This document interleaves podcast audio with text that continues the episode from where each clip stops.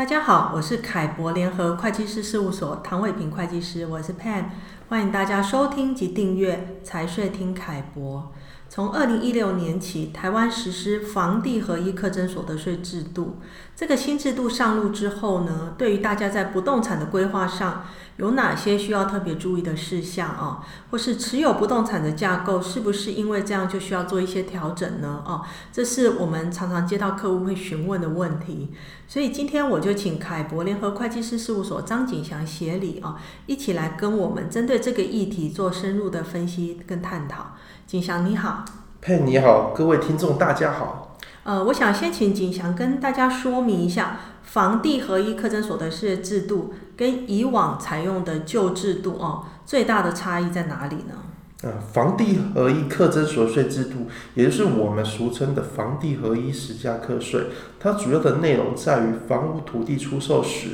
是按照房屋土地的全部实际获利，扣除已课征的土地增值税的土地涨价数额后，就余额部分课征所得税。那在过往采用旧制下，土地其实是按照公告限制所计算的涨价数额课征土地增值税，不纳入所得税的课征范围，仅就房屋部分课征财产交易所得税。故房地合一的实施，其实对于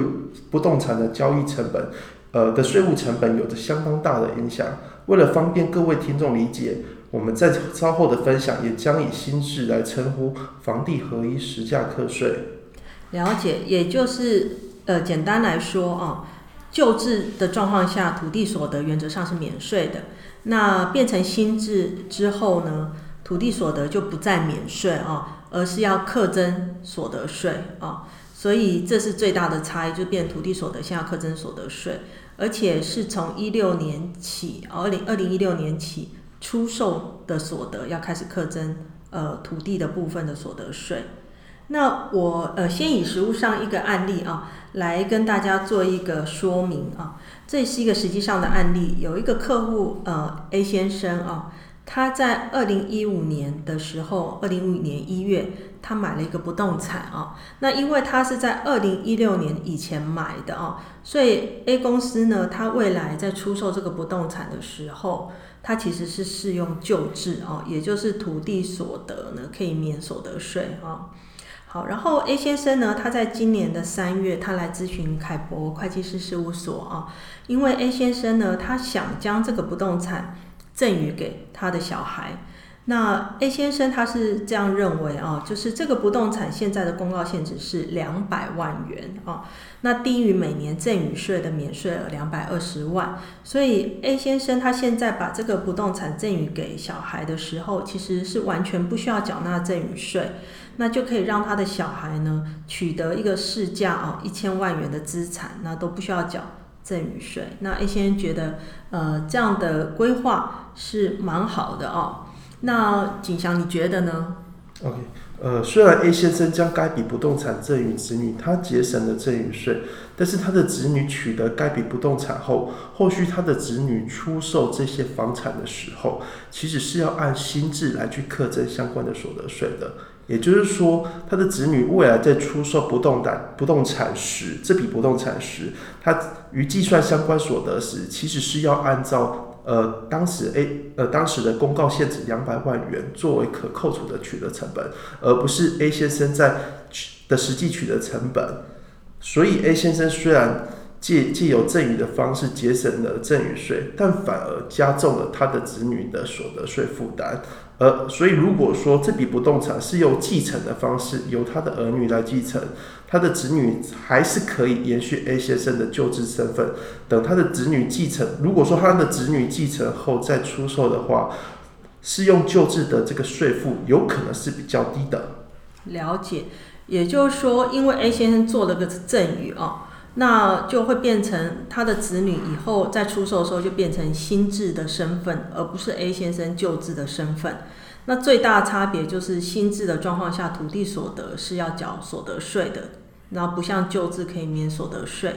而且子女因为他是受赠来的哦，所以他在算所得税的时候，他的成本只能用那个赠与的公告现值，那成本偏低，但所得就会偏高哦，税负就会比较重这样。那照刚刚这样来说，是不是呃都要倾向于选择旧制会比较好呢？哦，那不一定。因为在新制之下，如果说个人他交易他自住的房屋土地，只要符合三项条件的话，就可以适用所谓的这个自住房地租税优惠。那他的课税所得四百万元以内可以免纳所得税，超过四百万的部分，按照税率百分之十课征所得税。那三项条件分别如下：第一项条件其实就是说，呃，个人或其配偶、未成年子女。呃，于该笔不动产设有户籍，而且持有或居住它这个这这笔不动产连续满六年，OK，这第一项条件。那第二第二项条件在于是说，如果交易的前六年内，该笔不动产没有出租、供营业或者执行业务使用，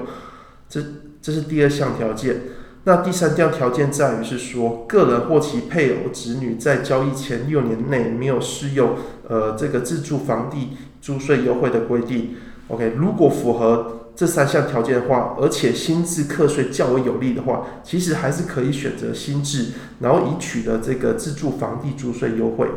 了解，所以在安排要移转的方式啊，不论是透过赠与，或是要透过买卖啊，或是要透过继承的方式，其实都要根据呃不同不动产的状况哦，它的金额大小。来做一些税负上的试算，你才能选择比较好的方案啊。那接下来我再呃讲另外一个也是实际上的案例啊，就是呃有一个 B 先生呢，他打算要购买呃一栋商业不动产，那未来就会有这个定期的商业不动产的租金收入。那 B 先生他就来咨询凯博说，呃，他究竟应该要用他个人啊。直接来购买这个商业不动产呢，还是要用法人？也就是呃，要透过他设立一个公司哦，用这个公司来购买商业不动产。呃，如果 A 先生，如果 B 先生他是用个人持有这个不动产的话，呃，他要按照说租金收入的呃百分之四十三这个部分，其实属于必要费用，扣除之后这个金额是要列入 B 先生的个人所得税额的。累计税率可以最高可达百分之四十。那如果 B 先生他是要用法人来持有这个不动产，那相关的税率为百分之二十。如果这个法人公司它是台湾公司的话，他要看有没有说盈余分配，再考虑股东股利所得税，或公司分配未分配盈余加征百分之五的所得税。如果 B 先生他是要以外国公司的台湾分公司来持有不动产的话，则盈余分配无需扣缴相关的所得税。我们刚刚讨论的哦，或是你说的是指租金收入的相关的所得税。那如果有一天这个 B 先生未来可能要卖掉这个商业不动产哦。那针对出售部分呢，出售的所得，他的所得税又是如何呢？OK，如果说 B 先生他是用个人来持有的话，持有超过十年后出售，其实税率就只只有百分之十五。那如果以法人公司来持有这笔不动产的话，呃，法人公司必须要把这一笔不动产交易列入营所税来进行申报，那税率为百分之二十。那如果说他是呃 B 先生是用呃。境外公司的台湾分公司来持有的话，那他就要按照说税呃税率期就是会会是百分之三十五至百分之四十五之间。了解，所以其实要按照呃各个不动产的交易啊，或者租金收入，然后来预估相关的金额，然后试算不同方案下的税负，才能够决定出比较合理啊、比较有利的投资架构。那另外呢，我也想谈一谈哦。我们知道，在最近，也就是二零二一年的三月十一日，台湾的行政院有通过一个房地合一课征所得税制度的修正案啊。那修正的主要内容是什么呢？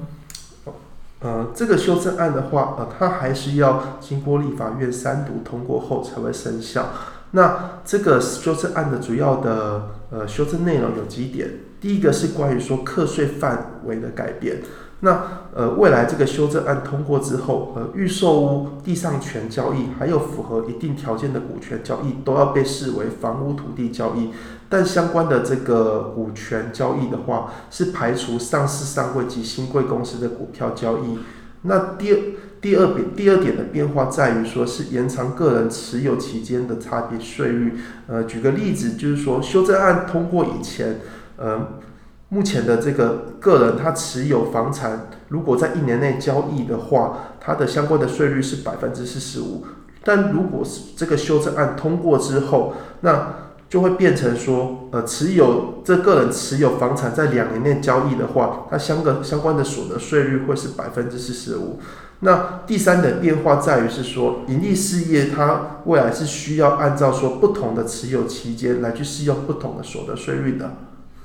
了解。那谢谢景祥今天针对房地合一实价课税的一些呃详细的说明啊。那大家也可以参考凯博联合会计师事务所网站上面凯博观点的相关文章。那有任何问题，欢迎大家直接洽询凯博联合会计师事务所。谢谢大家今天的收听。